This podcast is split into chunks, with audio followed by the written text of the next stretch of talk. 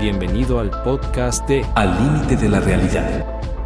El programa transmitido desde Los Reyes de Salgado, Michoacán a través de la estación La Que Buena. Conducido por el ingeniero Juan José Hernández Segura, el ingeniero José Antonio Ayala Urbina y la licenciada Blanca Esther López Castellanos. Nos puedes encontrar en Spotify, Amazon Music, Samsung Podcasts, Apple Podcasts, Pandora, Tune Radio, iHeartRadio y Dice. Síguenos en Al límite de la realidad y encontrarás las transmisiones de todos los programas. Al límite de la realidad. Escuchemos la promoción de nuestro patrocinador, Biosa, Biomanejo Integral Orgánico Sustentable para la Agricultura Sociedad de Producción Rural. Para más información, visite biosa.org.mx. Al límite de la realidad. Biosa te trae la promoción de la semana. Biomenores actúa como activador de procesos bioquímicos como la respiración, la fotosíntesis y la fijación del nitrógeno. Además, ayuda como activador de enzimas esenciales en el crecimiento de las plantas. A tan solo 660 pesos la garrafa de 20 litros. Biofósforo es un fertilizante rico en fósforo cuya fuente principal se deriva de la roca fosfórica. Este juega un papel muy importante en la generación de energía para los procesos metabólicos que requiere la planta, tales como la fotosíntesis. A tan solo 740 pesos la garrafa de 20 litros. La arginina es un aminoácido que ayuda con el almacenamiento y transporte del nitrógeno. Además, induce la síntesis de hormonas de frutos y flores. A tan solo 285 pesos el paquete de 100 gramos. El caldo sulfocálcico es un caldo mineral muy útil para controlar enfermedades ocasionadas por hongos en los cultivos. A tan solo 400 pesos la garrafa de 20 litros.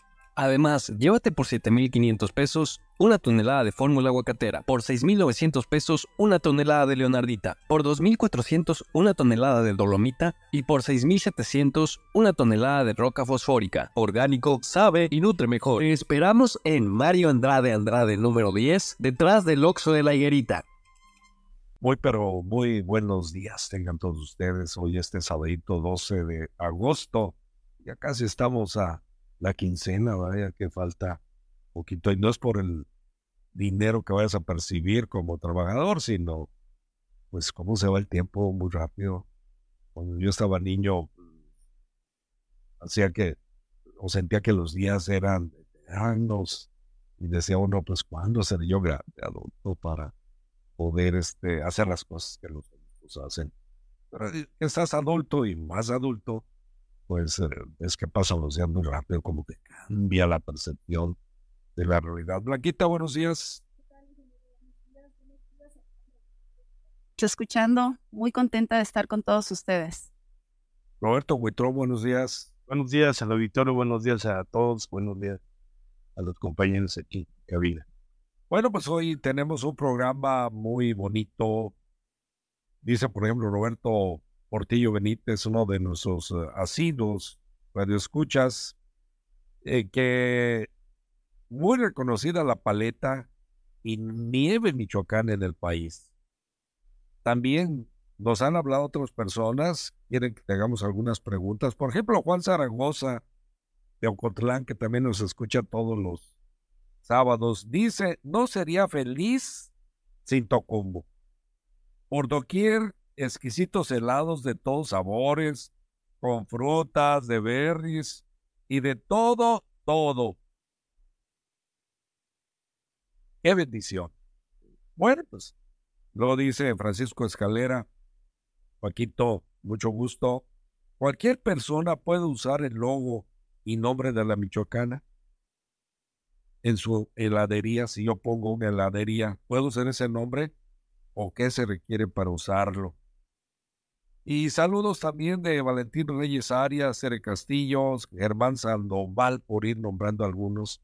Ahorita hasta Pamatácuaro, a los Reyes, en Estados Unidos que nos escuchan.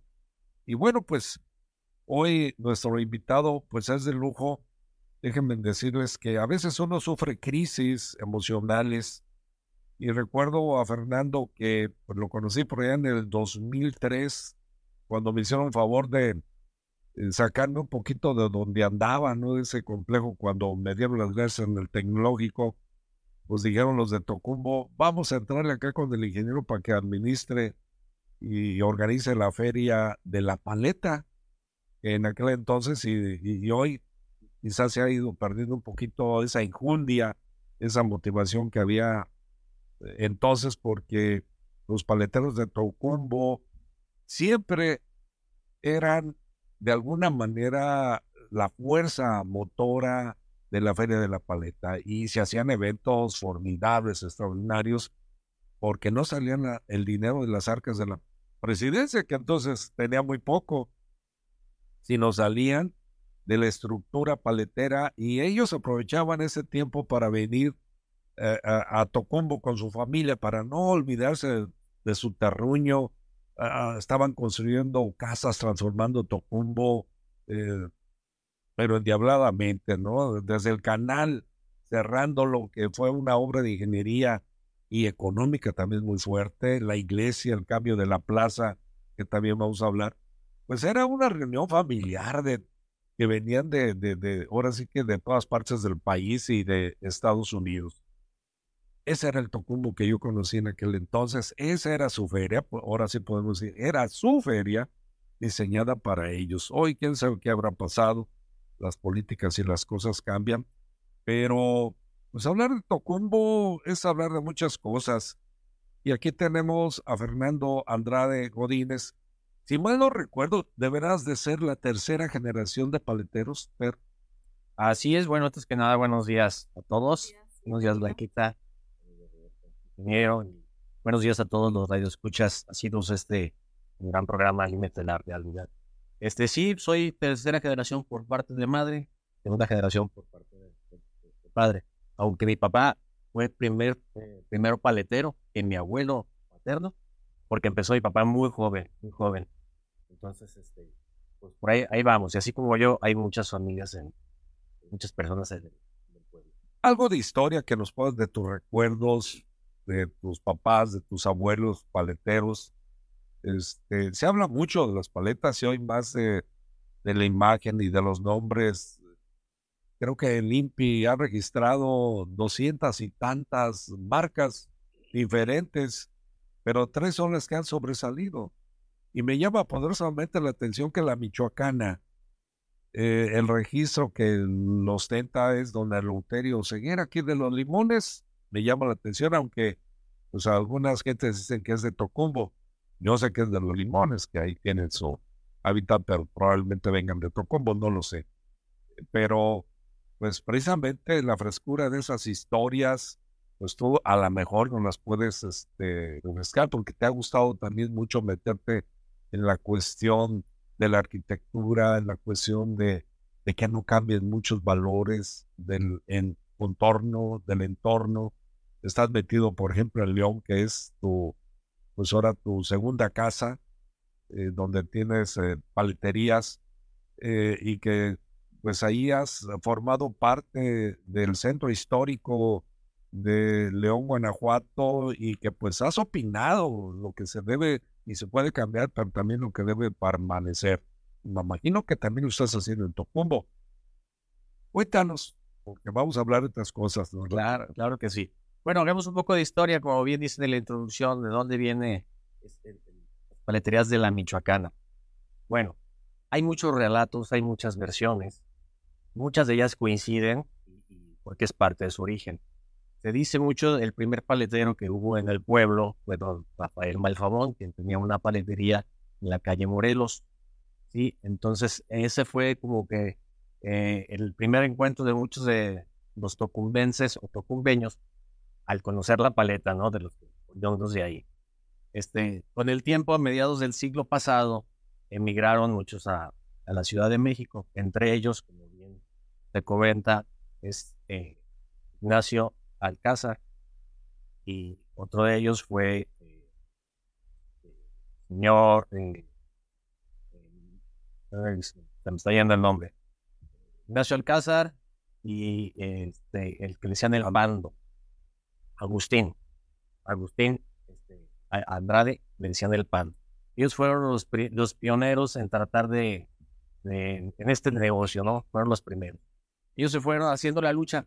¿Qué pasaba en el pueblo? No había trabajo. El trabajo era ir a la parcela de caña, que es un trabajo muy pesado hasta la fecha. ahora que hay maquinaria, me imagino que en aquel tiempo todavía era más pesado. Un trabajo muy, muy complicado. Y la otra alternativa era emigrar a Estados Unidos. Pues algunos pues hacían, optaron por ello, otros se fueron a México motivados y, e invitación de, de los señores que acabo de mencionar.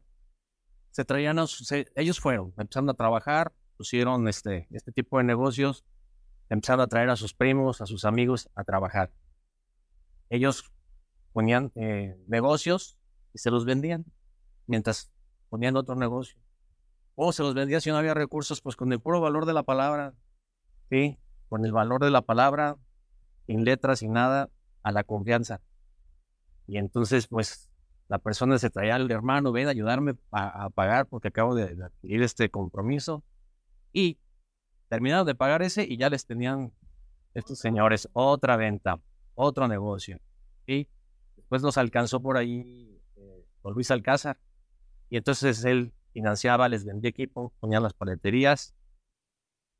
Ah, El chiste es que les apoyaban de tal manera que este, eh, pues la gente salía adelante. Y la gente con hambre, con necesidad, se ponía a trabajar. Como buenos comerciantes, pues tratando de vender más, regateando para, para que hubiera utilidad y poder pagar lo antes abaratando los costos, durmiendo en las paleterías. Así fue como se, se fueron haciendo demás paleterías. Así fue durante eh, los años 50, los años 60, eh, continuó esto.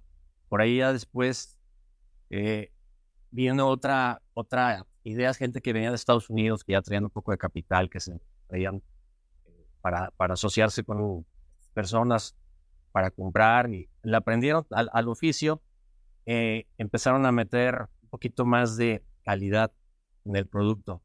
Y ahí fue donde se empezó a distinguir más la michoacana. Anteriormente, pues no existía tanto el nombre de la michoacana, le ponían el nombre de la, de la hermana, de la hija, Lupita, Que Carmelita. decían la flor de Tocubo, la veía en muchas partes Sí. ¿Es otra? No, pues viene siendo el mismo origen, viene siendo el mismo origen.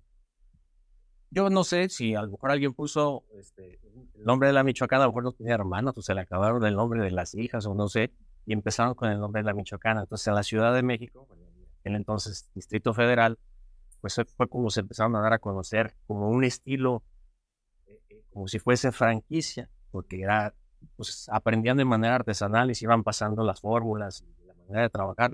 Entonces fue, fue como se fue, este, sea, dándose a conocer, sí, porque era pues, parecida a la mano, parecida a lo- los colores, eh, el estilo. Y ya eh, alguien me puso la michoacana, entonces los ahí se siguieron, se siguieron. Yo soy de la Ciudad de México, allá nací. Y fíjate que la Michoacana eran muchos abarrotes. Eran de cotija la gente de la que iba a abrir tiendas de abarrotes y la Michoacana empezó como tiendas de abarrotes. Casi todas se llamaban la Michoacana. Y había paleteras también de michoacanos y eran muy famosas por lo sabroso que, que eran las paletas. Pero efectivamente se llamaba Lupita, Yolanda, este. Y los, los abarroteros, sí, sí.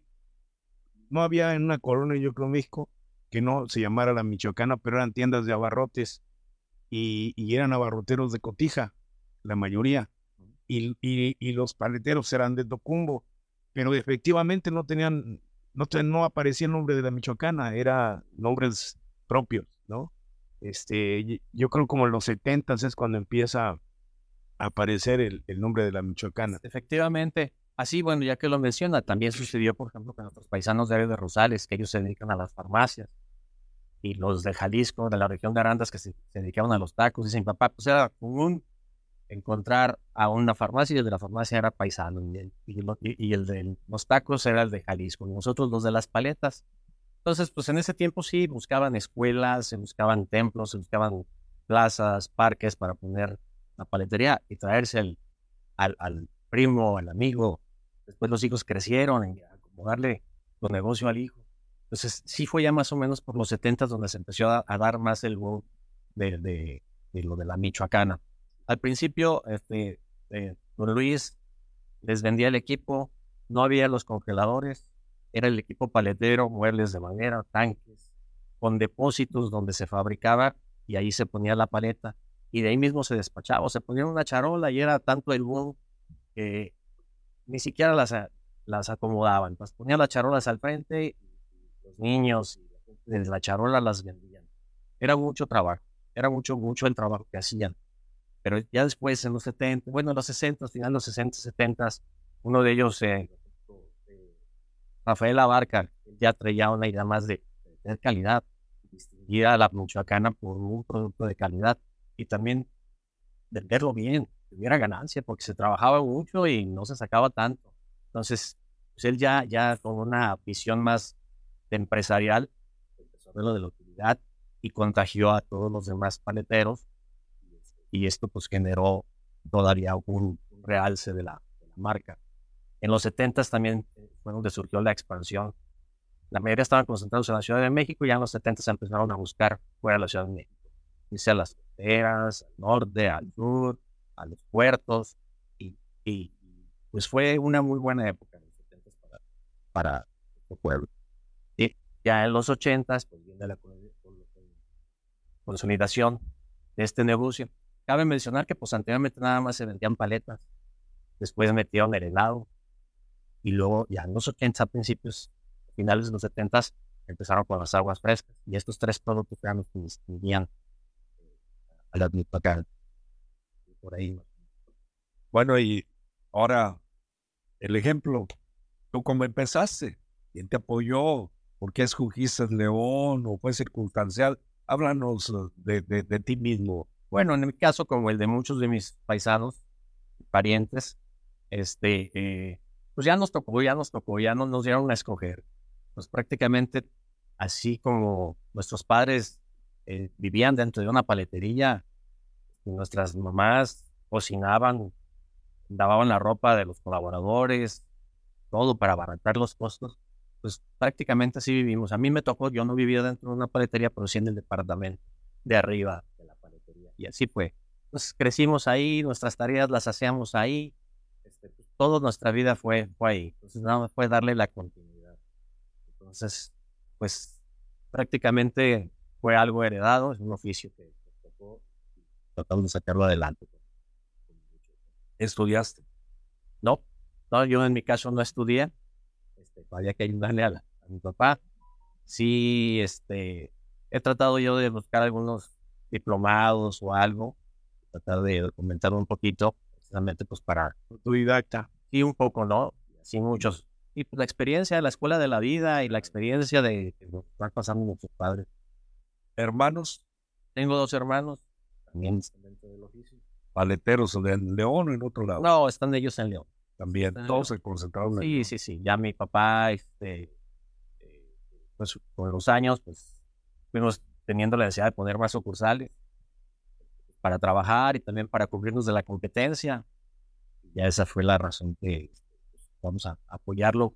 En nuestro caso es una empresa familiar. ¿Quién era la competencia? La competencia, pues, era el lado Solanda en su momento. Había siempre, siempre ha habido un nevero local, paletero local. Están los de Mixticacán, otro pueblo donde también se dedican al ramo de las paletas, aunque ellos es más de paleta de carrito, de despacho. Este, Somos nosotros, el punto de venta somos nosotros. Ellos eran más de poner el congelador en las escuelas y eso, pero han sido, eh, muy buenos también empresarios. Coincidimos con ellos, es gente muy trabajadora. Coincidimos también en que su patrón es el Sagrado Corazón de Jesús, nosotros. Y, este, y era, ellos eran la competencia. Ahora pues somos nosotros mismos. Nosotros mismos somos la competencia, los paisanos. Ha habido mucha piratería, que ahorita podemos tema. Hay mucha piratería.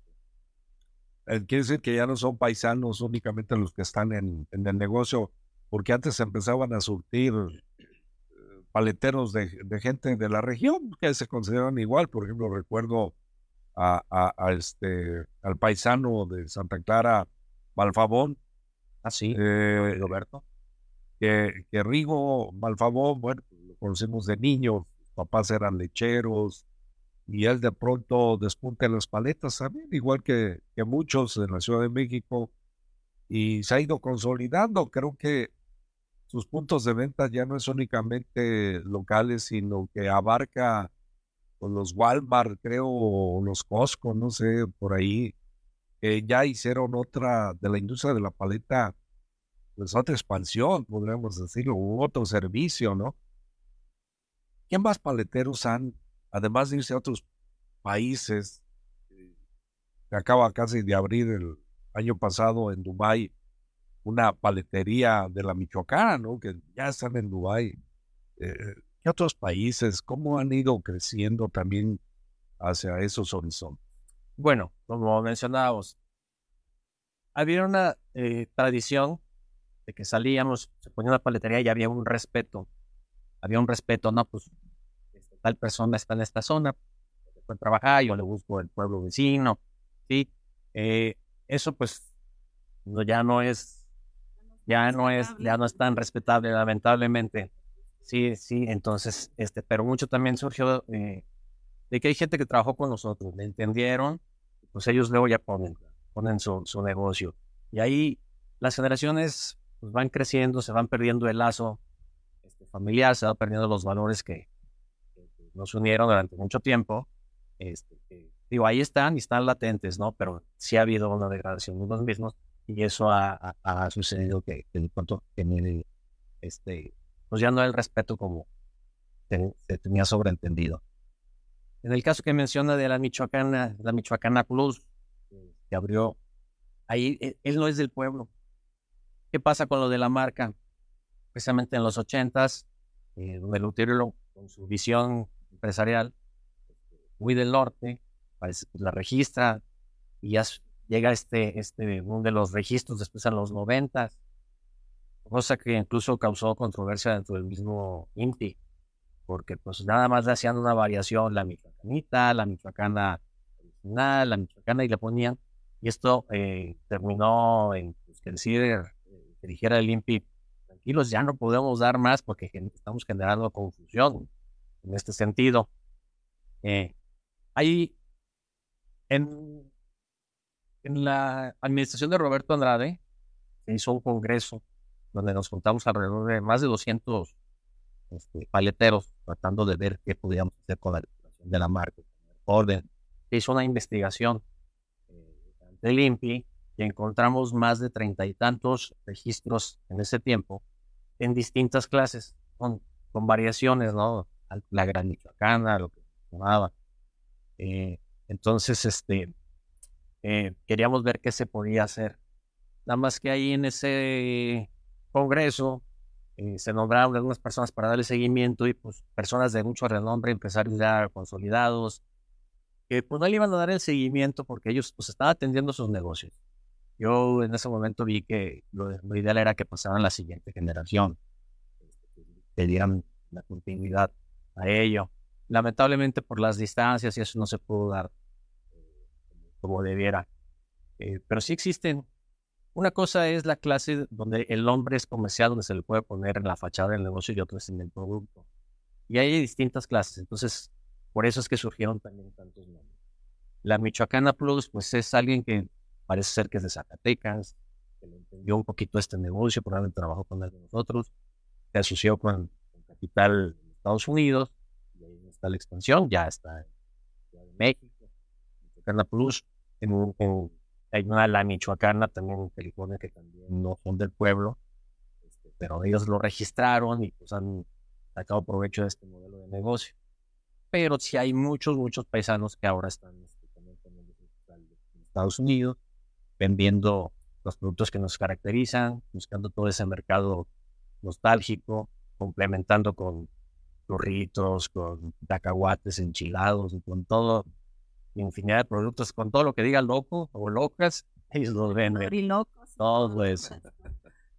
Se convierten en un kiosco de snacks, ¿no? También porque he ido a algunas partes, ciudades eh, grandes, y tienen eh, todo lo que es los gabinetes de la paletería, todo el mueble, perdón.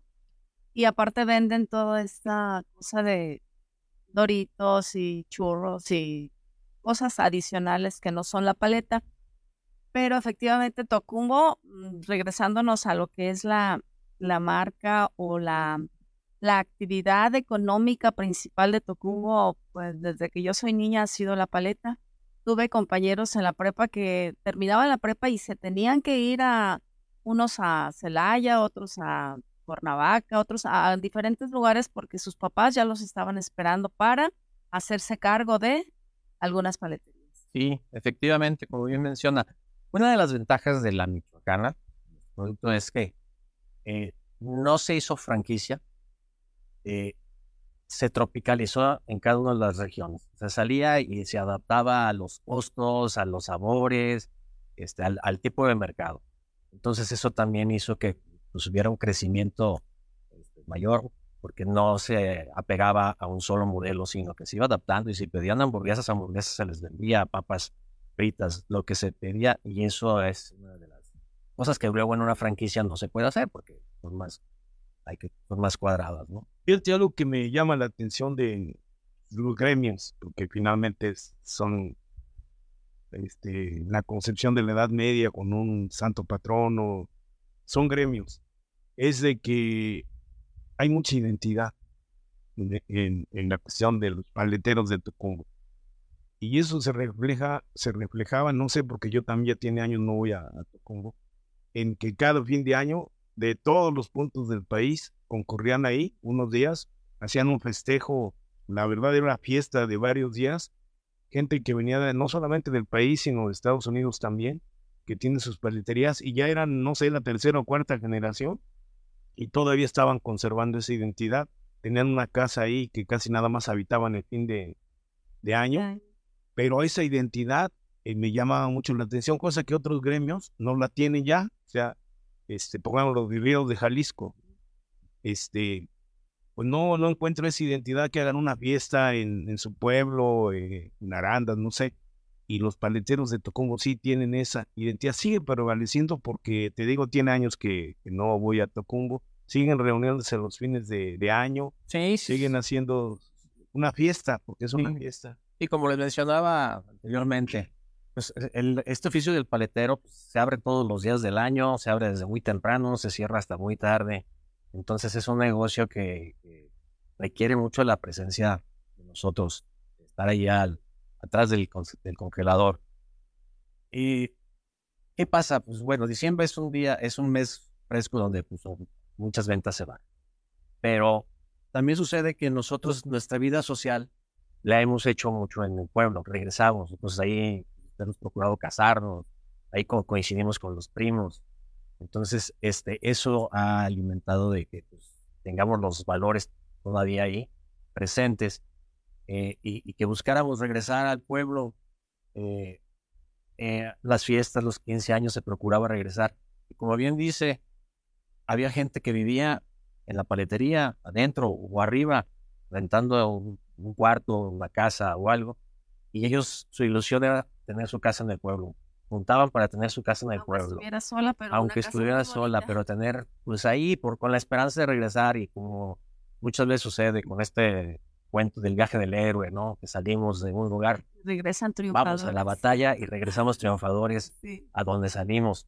Entonces eso era mucho la mentalidad de, de las personas y por eso de ahí invertían. Y fíjate que se da una cuestión ahí de tradición y modernidad, porque la tradición es regresar, son generaciones ya que regresan, pero en las construcciones de sus casas, en su misma forma de, de convivir, este, pues están a la orden de, de la última mo- moda, ¿no? Este, sus casas son muy modernas, este, sus instalaciones, eh, me ha tocado la oportunidad de entrar a sus casas y pues tienen todo lo, lo, lo más moderno, ¿no? En cuanto a electrónica, en cuanto a muebles y todo. Entonces es una, una cuestión que me llama la atención, es la modernidad, ya las nuevas generaciones y la tradición. Mire, es una cultura de nuestros abuelos y de nuestros padres. El ser intensos, el querer lo mejor. Entonces, eso fue lo que nos motiva. O sea, si vamos a hacerlo, vamos a hacerlo lo mejor que se pueda. ¿sí? Y eso es lo que ha motivado a que pues, vamos a invertirle y, y en el caso del templo, cuando hubo necesidad de hacerlo, no buscaron a cualquier arquitecto, buscaron al mejor de México para que lo hiciera. Entonces, esa es una cultura Y también te, bueno, comento esto considerando la pertinencia del comentario. Eh, también decían en aquel tiempo, no sé si ahora, que era un negocio muy rentable. Hablar de un paletero era una connotación de un agente de dinero, porque era, pues, tenía paleterías en varias partes y tenía una vida económica, digamos, resuelta. Y todas las muchachas, Y todas queríamos tener un novio paletero. Sí, en aquel como tiempo. ahora un aguacatero, ¿no? Exactamente, era como que una actividad que sí te daba este, una, una jerarquía o una posición en la sociedad importante, porque pues ya tener una paletería fuera de aquí, decía, no, pues es que ya tiene dinero, va a hacer una casa bonita en su pueblo y tal vez en otros lugares, ¿no?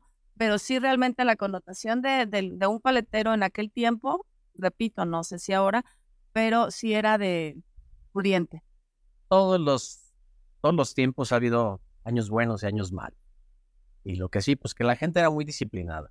Entonces eso era, no es que sea un negocio, yo creo que un gran negocio. Pues ahí, como todo, ¿no? Pues pégatele, eh, no gastes y algo te va a quedar. ¿Sí? Este, enfócate en ello y pues donde te enfoques vas a obtener los resultados. Y eso era más bien lo que sucedía, pues se generó alguna fama, porque precisamente pues veníamos al pueblo a, a disfrutar de nuestra casa, del carro que se había comprado, cosas así. Entonces esa era parte de lo que, de la dinámica. Pero algo bonito del pueblo era que una vez que llegábamos, siempre ha habido algunos que les ha ido mejor, algunos que no tan bien. Pero lo bonito era que yo recuerdo que llegábamos y ya los dos días todos éramos de la misma clase. Aunque algunos tuvieran un carro más bueno, más nuevo, todos valemos lo mismo y todos éramos, ¿cuál clase? Pues la clase de paletero. ¿Sí? Entonces eso era algo muy bonito. Recuerdo también que en diciembre se traían a buenos artistas en su momento que a la Gloria Trevi y todo el mundo, ay, que los paletones van a tener la Gloria Trevi. Te comentaba de los gallos, las apuestas, que pues que ahí se cambiaban las paleterías en las apuestas de los gallos, ¿no? Este, o los carros también ahí perdían y ganaban Como lo, vehículos. como lo menciono, eran personas muy intensas, muy intensas. Entonces, este, eh, pues ahí es donde nada- no andaban con medias tintas. ¿sí? Y sí era común que un diciembre llegáramos y ya de pronto, pues ya la vendí, algunos ya la perdí en un lado, ¿sí? o en la baraja, pero muchos es ya, ya vendí la tal paletería, pero ya compré tal y ahora nos vamos a, a otro lado, vamos a ir a vivir a otro lado. Muy trabajadores, eso es lo que les caracterizaba. Les caracteriza todavía, todavía hay-. Y el apego a su pueblo, ¿no? Si hay que entrar con una lana, le entran para. Sí, acostumbrados a que pues no quedarnos en la media hasta donde lo mejor que se pueda. Y tienen cosas muy bellas, el templo, el centro ahí, el deportivo, El bulevar, ¿verdad? O sea, es, pues es un pueblo Incluso hasta el panteón municipal está bonito. Sí, está, está bonito, ya, ya no cabemos ahí, ya está pequeño ahí, ya quedaron los espacios reducidos. Y ustedes como paleteros, aparte de lo que hace el gobierno por la, por la población, ¿tienen alguna forma en la que participan? Bueno, estábamos acostumbrados a que pues, las obras que se hicieran en el pueblo se involucrara, sí, todos de alguna u otra manera. Algunos con cooperacha, unos vendiendo enchiladas, haciendo rifas, cooperando para las obras del pueblo. ¿sí? Actualmente, pues sí ha habido un distanciamiento este, y hay que retomarlo, hay que retomarlo, hay que involucrarlo. Yo creo que las grandes cosas en, en todo, todo eh, las que competen al, al gobierno, pues para que funcionen y se hagan bien hay que socializarlas, hay que entregarlas a la comunidad para que la comunidad se apropie de ellas y entonces surge algo bien como debe de ser. Hoy hay el, la bronca con la plaza que la quieren remodelar o cambiar o, o ya eh, hacer otra. Y, y- a veces lo histórico cuenta, por ejemplo, las bancas eh, tienen nombre de quien las donó en su tiempo, que les costó la donación y que son todavía bancas funcionales, pero que tienen una historia, que tienen un recuerdo.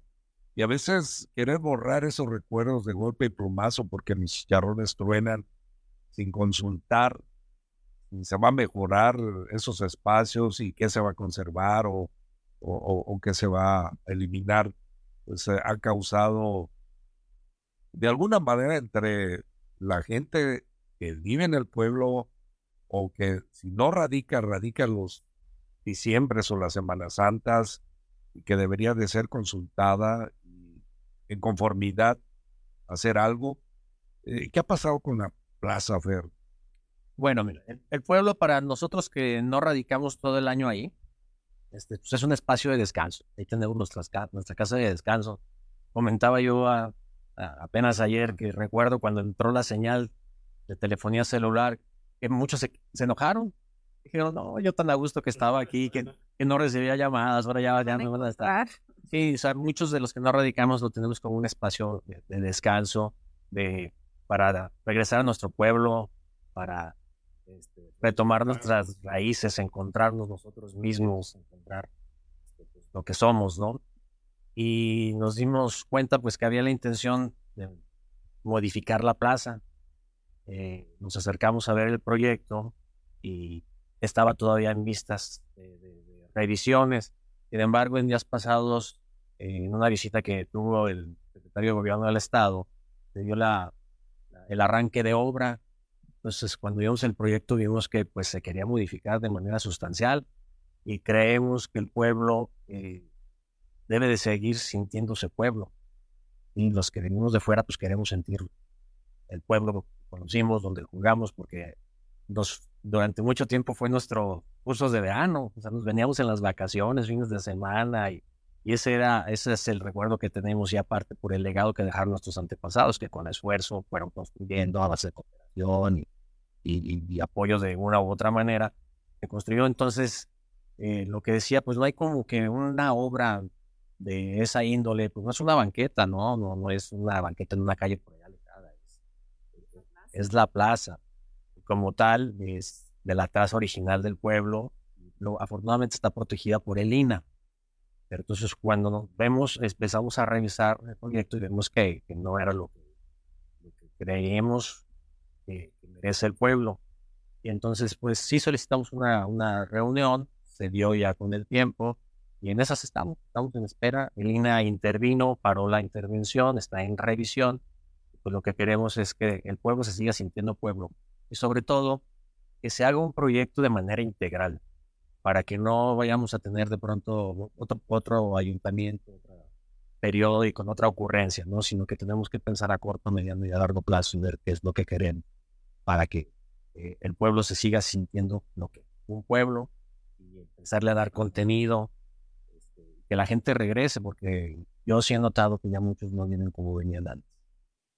Yo creo que por lo mismo, ¿no? Las autoridades municipales como que se han adueñado, querido adueñar de lo que no les corresponde y en lugar de ir con brazos abiertos, ok, ya gané, sí, pero vamos a trabajar todos juntos, no vamos a, a, a- a lastimar lo que no se debe lastimar, vamos a cambiar con el consenso de todos en cualquier población, no nomás en la cabecera municipal, escuchar y sobre todo los que pueden invertir para que las cosas se hagan bien y darles participación, porque una de las renegaderas de la gente es que los presidentes municipales a través de obras públicas, cualquier presidente, no hace bien las cosas. Escatima cemento, escatima cosas y a los tres, cuatro años ya está fracturado el pavimento, ya no correspondió la banqueta.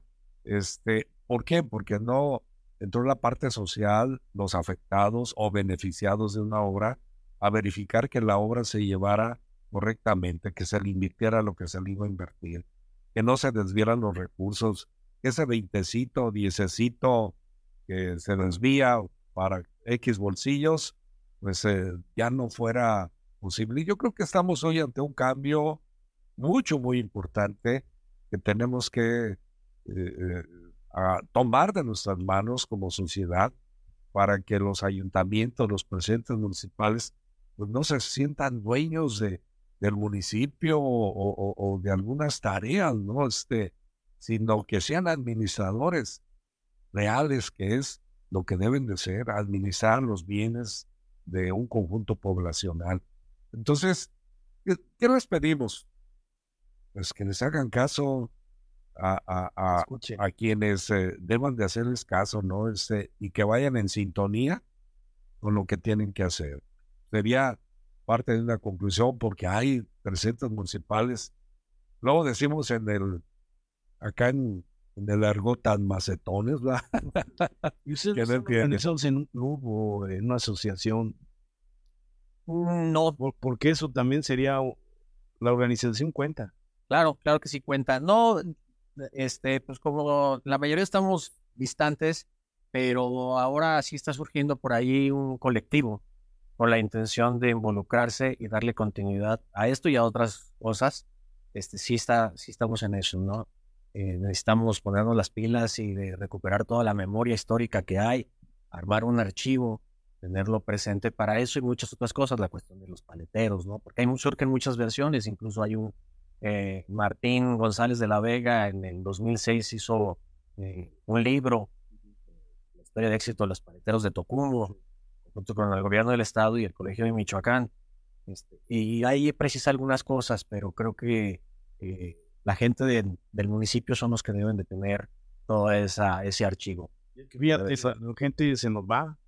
Sí. Ese es el problema y se va la memoria. Entonces, si no hay quien la rescate, porque es memoria oral, casi no hay documentos. Y tenemos que trabajar en eso y que se vaya quedando, porque las administraciones, como bien dicen, son administraciones, ellos vienen por un periodo y este, pues ellos son presidentes municipales durante un tiempo y tocumbeños, tocumbenses, pues somos toda la vida, ¿no? Y seremos, entonces hay que darle la, el empuje para que mantenga todo eso.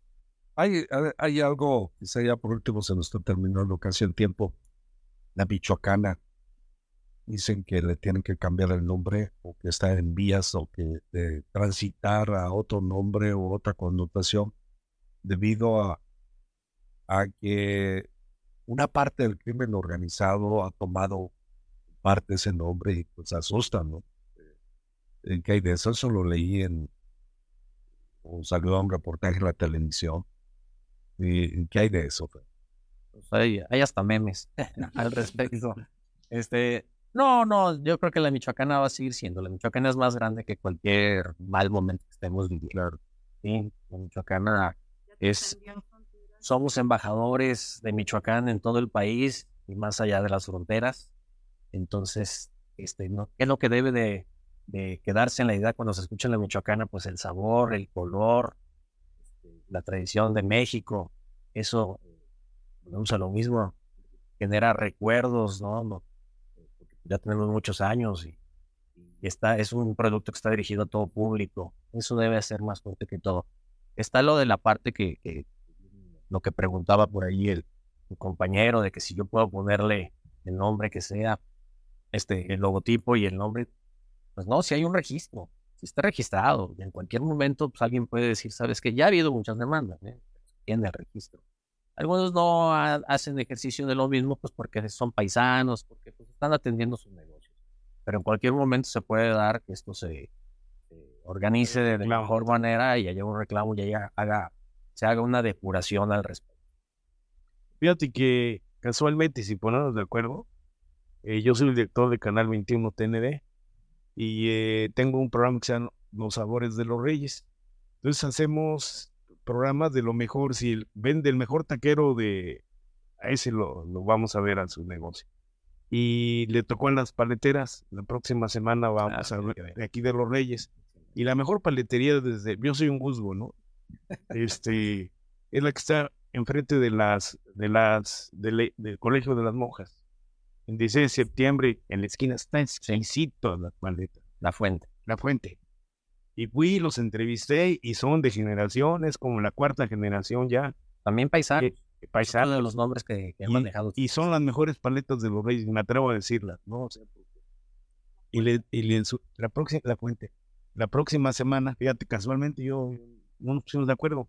Vamos a tocar este el programa de Sabores de los Reyes, precisamente de la fuente, ¿no? Entonces, son coincidencias que se dan. ¿Y las mejores paletas de Europa? No, no, yo no vivo en Europa. Ahí tenemos una Ahí también es Europa. Sí, sí, sí. Digo, pues es, es, un producto artesanal, hay de gustos, a veces es como el café, ¿no? O como los vinos, pues ¿cuál es el mejor? Pues el que a ti te gusta. Y la calidad, pues lo que es de fruta, no escatimamos comprar las mejores frutas y que sea la paleta que vaya con pura pulpa, que sea, eso, eso procuramos. En la cuestión de los helados, en la cuestión de las eh, paletas de crema, pues ya ahí hay calidades también. Pues cerramos el programa. Agradecemos, les, Les invito a nuestros radioescuchas a que vean este, lo vean porque tenemos el programa de Alimpia Realidad también en la, en la televisión en el transcurso de la semana, vamos a repetirlo, este, constantemente y pues, es una invitación a que los que lo agarraron mucho o los que no tuvieron chance de verlo, digo, de escucharlo, lo vean en, el canal 21 de TND y pues, están invitados y muchas gracias por ver, fue muy, muy interesante la, la charla y pues por mi parte doy las gracias a nuestro auditorio y aquí nos vemos, escuchamos dentro y después nos vemos dentro de ocho días. Gracias, Plaqueta. Gracias a todos los que nos escucharon en el programa, a nuestro invitado Roberto Andrade, a todos los que hacen esas riquísimas paletas de Tocumbo o la Michoacana en todas partes del mundo. Muchas gracias por esos sabores, por esos recuerdos que, que tenemos presentes. Y pues recuerden que la vida es como una paleta de hielo. Si la disfrutamos, qué rica, y si no, pues se va a acabar de todas maneras. Así es de que vamos a disfrutar este fin de semana. Pásenla bien. Ver, pues agradecerte. No, a ustedes, muchísimas gracias por la invitación. Somos asiduos a su escuchas, ¿eh? Bueno, dice Cristina Márquez Flores, ex presidenta municipal por el Tocumbo, también paletera. Felicitaciones al programa. Saludos para el invitado de lujo, excelente portavoz de los paleteros. Saludos al panel. También eh, nos eh, dice Raúl López, felicidades, buen ingeniero. Felicidades por dar a conocer una de las riquezas de nuestra región, ya que solo en Tocumbo venden productos para que las deliciosas paletas tengan ese sabor tan especial. Y desde luego las paleterías han crecido. Eh, hoy ya tienen leche, por ejemplo, alguien se dedicó a los insumos, tienen la industria también de los muebles, ¿no? También ahí por parte de los Andrade, eh, uno de, de, de, los cuales pues ha echado también andar para la capitalización y FIA y y bueno, pues ah, para que haya más paleterías. Pues hoy el programa, se nos terminó el tiempo, queremos decirles nada más a nuestro auditorio, si nos escuchan y no tienen empleo, hay una plaza vacante para jefe de producción en Peribán. Eh, hay un modelo de desarrollo muy bonito. Eh, tú lo conociste, Roberto, la producción de biogás para la producción de energía eléctrica, pero también insumos para la agricultura y se requiere un jefe de producción de todo, de toda esa parte. Eh, así que, pues háblenos para darles eh, el dato de a quién llamarle, los que estén interesados, o acudan a Biosa si quiere trabajar aquí como jefe de producción en esa área de, tecnología, pues sería olvidable. Roberto, no sé ¿Tú qué viste esa biotecnología? No, pues es algo que ni, no, ni siquiera los que vivimos aquí sabemos, ¿no? Es lo que le llaman energía circular. O sea, ellos generan su propio energético. No consumen nada. Ellos producen, fundamentalmente procesan los, los de aguacate. Para, bueno, procesan el aguacate para producir aceite, de aguacate.